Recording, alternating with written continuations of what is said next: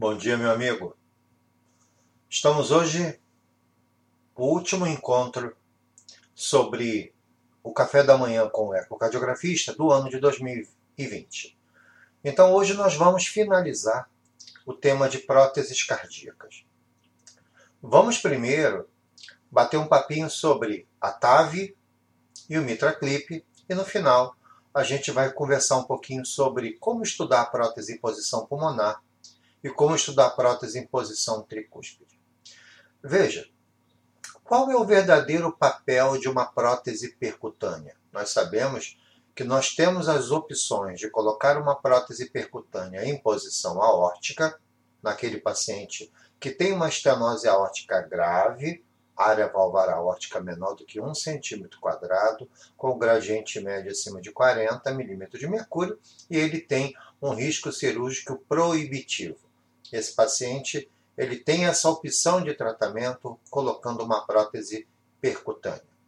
E o outro é o MitraClip, que é um procedimento também percutâneo que vai fazer com que eu faça uma tentativa de compensação da minha regurgitação mitral, colocando clipes para tentar diminuir o orifício regurgitante. Então, esses são os dois papéis que a intervenção em em válvula nativa doente, estenótica e insuficiência, no caso da insuficiência mitral do mitraclip, que eu posso utilizar o tratamento percutâneo.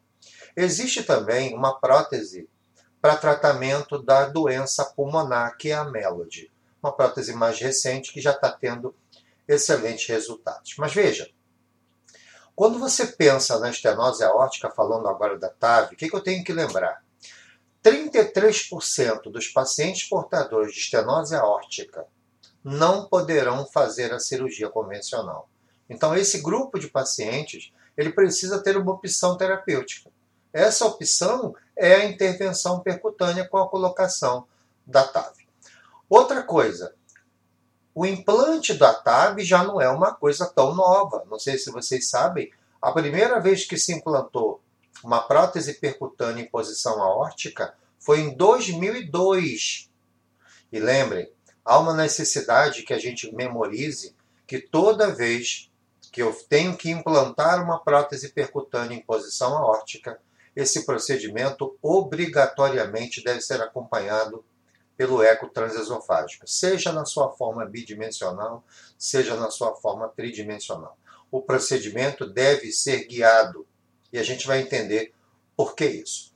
Outra coisa, é, é, quando é implantado a prótese muito profunda ou muito acima do anel, a gente tem problema. Então, se eu colocar a prótese percutânea muito profundamente, eu posso atrapalhar a movimentação da válvula mitral, principalmente a cúspide anterior. Se eu implantar muito acima do seio de valsalva, eu posso obstruir o seio coronário e também ainda posso embolizar a prótese. Por isso que o acompanhamento do, da colocação da prótese é muito importante. Outra coisa, é muito importante eu analisar a via de saída, medir a via de saída e principalmente avaliar o anel aórtico. E nós sabemos que o transtorácico não é uma ferramenta adequada para isso. Então, o ecocardiograma transesofágico tridimensional ele é sensacional para avaliar tanto o anel quanto para avaliar corretamente a via de saída do ventrículo esquerdo. Porque a gente tem uma ideia que quando mede a via de saída lá longitudinal está tudo certinho. Isso é mentira. A gente sabe que a via de saída estudada pelo tridimensional ela tem uma forma totalmente diferente do que a gente imagina. E para esse procedimento, essa medida vai ser importante. Outra coisa que eu tenho que ter cuidado: quando você mede a via de saída inadequadamente, você pode subestimar algumas alterações. Vamos imaginar que quando você mediu a via de saída, você achou que ela era menor do que ela realmente é. Com certeza, a gente vai ter regurgitação perivalvar após o implante. É óbvio. Então, essa etapa é a etapa onde entra você, a tua acurácia. Eu preciso ter um treinamento para isso. Outra coisa, o grande problema também quando a gente tem um paciente com septo sigmoide, isso é muito comum no idoso. Quando o septo sigmoide existe, a gente tem dificuldade não somente de liberar a prótese, mas geralmente abaixo da prótese a gente vai ter gradientes mais elevados. Então, isso aí eu tenho que lembrar quando eu vou implantar isso num paciente de mais idade. Outra coisa importante, aquela medida do anel que vai ser feita pelo transesofágico, vamos imaginar, seja o 2D, seja o 3D, nós vamos trabalhar com aquela imagem de 120 a 140 graus. E aí eu tenho que lembrar, se eu medir o anel, ele está entre 18 e 23 milímetros, eu vou escolher uma prótese de 23. Se ele está entre 23 e 26, eu vou escolher de 26. Então é dessa maneira que eu vou ajustar a minha identificação do tamanho da prótese. Outra coisa, quando eu vou colocar a prótese, quando eu vou implantar a TAV, eu preciso alguns cuidados. Primeira coisa, nós sabemos que quando o catéter chega, eu preciso dilatar a válvula doente. Essa dilatação da válvula doente, ela tem que ser feita com muito cuidado, ok? Porque ali tem muito cálcio. E lembrando que quando eu faço essa dilatação, eu preciso estimular o ventrículo direito para que ele possa bater acima de 160 batimentos por minuto. Quando eu estimulo o VD a bater muito rápido, isso faz com que o coração diminua o seu movimento. Facilita que eu coloque a prótese de maneira correta. Outra coisa, quando eu coloco a prótese, o que, que eu tenho que entender? 88% desses pacientes que vão colocar a prótese percutânea em posição aórtica, esses pacientes vão apresentar regurgitação aórtica. Isso tenho que entender. Agora veja, a partir do momento que a regurgitação aórtica que ficou ultrapassa o grau moderado ou grave, nós sabemos que o risco de morte desses pacientes durante o procedimento é de 3,8%. Então, vejam como é necessário o cuidado na hora de implantar a prótese percutânea. Agora veja, então isso é o que eu tenho de rápido para falar para você no nosso bate-papo sobre a TAF. E aí, tanto o procedimento vai ser acompanhado, como também depois os resultados. Agora, vamos conversar um pouquinho sobre o Mitra Clip.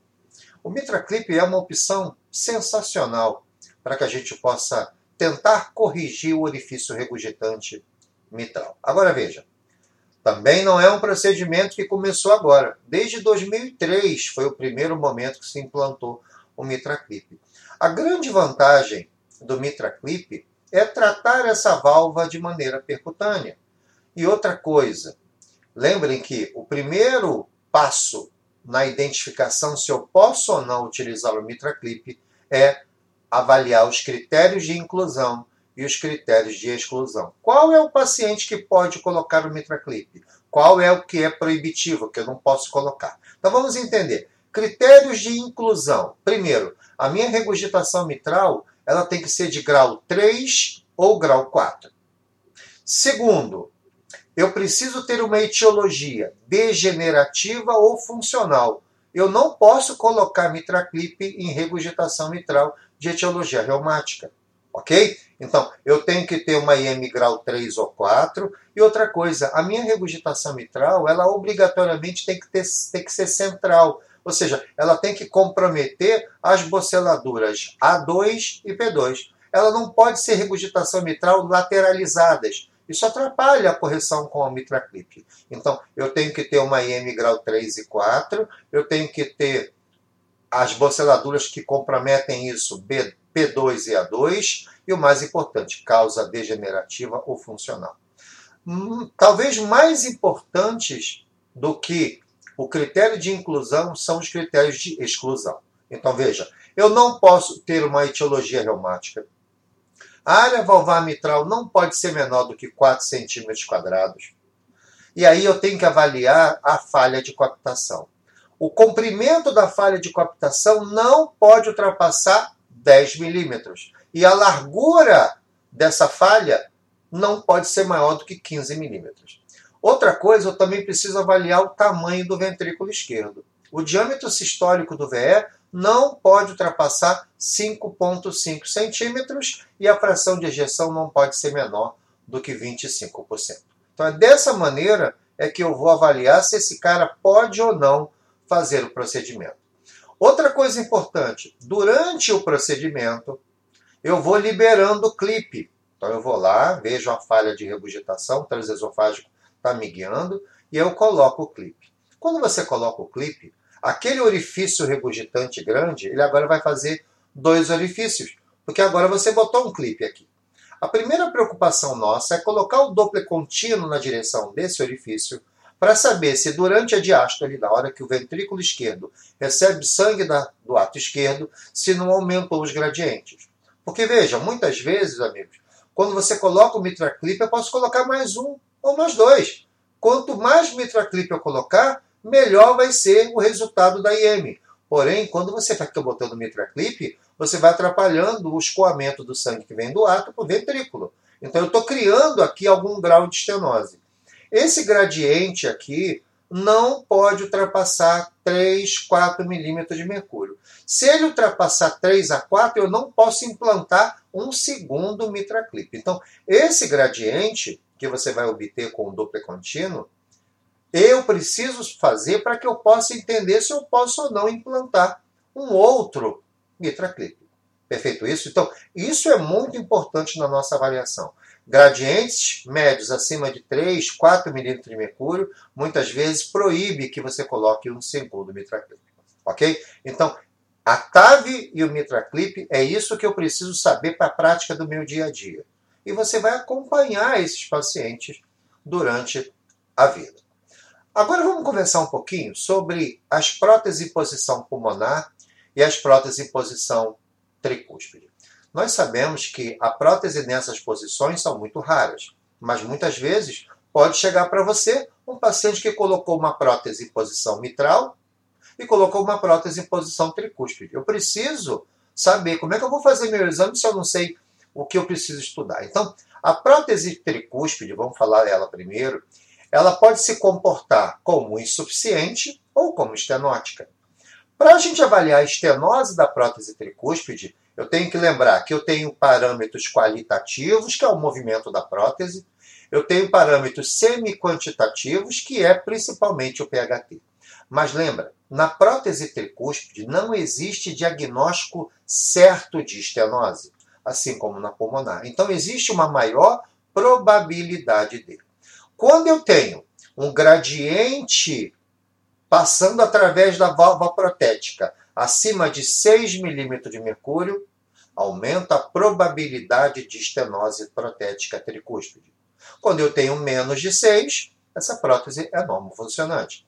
Outra coisa importante, aquele ponto de corte que você utilizou na prótese mitral, para normal, de 1,9 metros por segundo, agora para a prótese tricúspide é doente ok? Então, lá na mitral, acima de 2,5 metros por segundo de velocidade de onda E, era doença. Na tricúspide, 1,9, que era o ponto de normalidade na mitral. Fica mais fácil a gente memorizar isso.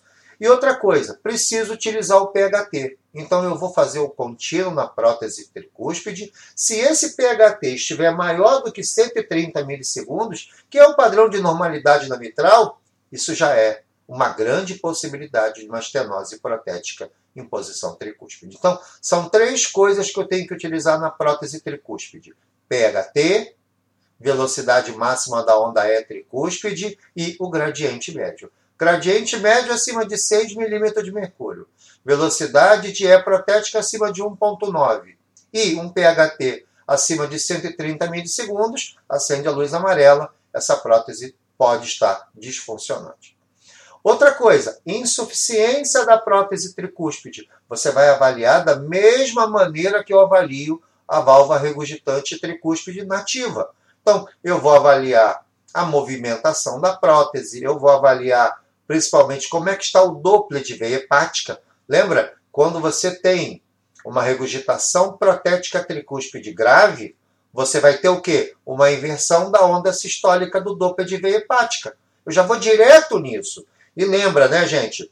Não existe parâmetros quantitativos, ou seja, aero, volume regurgitante e fração regurgitante de prótese tricúspide. Ok? Não existe isso. Então, você vai utilizar vena maior do que 7, deve ser uma regurgitação importante, e vena menor do que 7 deve ser moderada. A discreta não deve ter uma vena visível. Agora vamos lá. Agora vamos falar um pouquinho sobre a prótese pulmonar. Da mesma maneira, a prótese pulmonar tem parâmetros qualitativos, semi-quantitativos e quantitativos. O que, que vai identificar uma prótese em posição pulmonar estenótica? Principalmente o PHT. Então eu vou colocar o Doppler contínuo em direção ao jato regurgitante protético e se essa regurgitação protética pulmonar tiver um PHT acima de 230 milissegundos, essa prótese tem grande probabilidade de disfunção, de regurgitação protética. Então observa que quando eu estudo a prótese em posição tricúspide e a prótese em posição pulmonar, a identificação da regurgitação protética ela é feita da mesma maneira que você faz quando avalia uma insuficiência tricúspide ou uma insuficiência pulmonar. Lembrando que, no caso da tricúspide, é só lembrar dos três pontos: velocidade máxima da E protética tricúspide, gradiente médio e principalmente o PHT. Na pulmonar, eu vou automaticamente, no quadro de uma estenose protética pulmonar, olhar para o PHT. Se o PHT estiver acima de 230 milissegundos, eu vou pensar numa possível obstrução protética. Ok? As regurgitações também são avaliadas da mesma maneira, da mesma maneira que eu avalio. Na condição de pulmonar, eu vou observar como é que está aquele refluxo ao colorido da prótese. Lembrando que o color de uma prótese regurgitante nunca deve ultrapassar 2 centímetros de comprimento. Ultrapassou isso, mudou muito a cor, ficou com a liaising, essa regurgitação possivelmente ela é patológica. E outra coisa, lembrar que não há como a gente estudar um paciente protético com pressa. Vocês viram que nós tivemos três encontros para marcar momentos onde você precisa é, ter cuidado na hora da sua avaliação. É um exame que não pode ter pressa. Tanto a prótese mitral, quanto a órtica, quanto a tricúspide e pulmonar. E aí, deixar os detalhes também para vocês sobre o MitraClip e a TAV.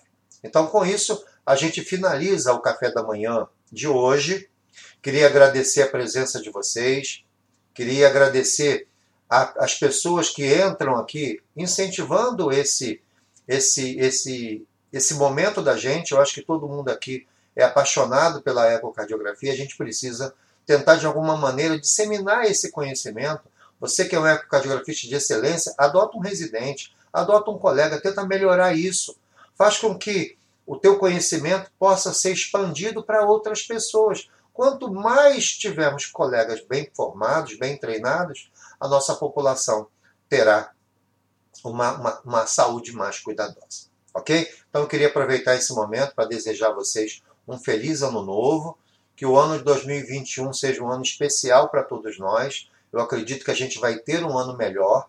Tá? 2020 foi um ano difícil, um ano de perdas, um ano de que a gente teve que se refazer, se reinventar, principalmente aqueles que tomam conta de cursos, que têm centro de formação como a, como a gente. A gente precisou se reformatar e se reinventar. Queria novamente avisar vocês que a gente vai ter o curso de atualização e revisão em ecocardiograma online Perfeito? A gente começa no dia 18 de janeiro, vai ser um grande curso com aulas segunda, terças e quintas à noite, sempre ao vivo. Então eu acho que quem quiser fazer uma atualização, a escola está aberta a vocês. Um grande abraço, amigos, e um feliz ano novo. E lembrem, no dia 4 de janeiro, segunda-feira, a gente recomeça o café da manhã com o ecocardiografista e vamos falar sobre as miocardiopatias. Miocardiopatia dilatada, restritiva, a hipertrófica e vamos falar um pouquinho também sobre a displasia ritmogênica do VD, o ventrículo esquerdo não compactado e a sarcoidose. Um grande beijo no coração de vocês e a gente se encontra no dia 4 de janeiro com mais um café da manhã do Ecocardiografista. Um grande abraço!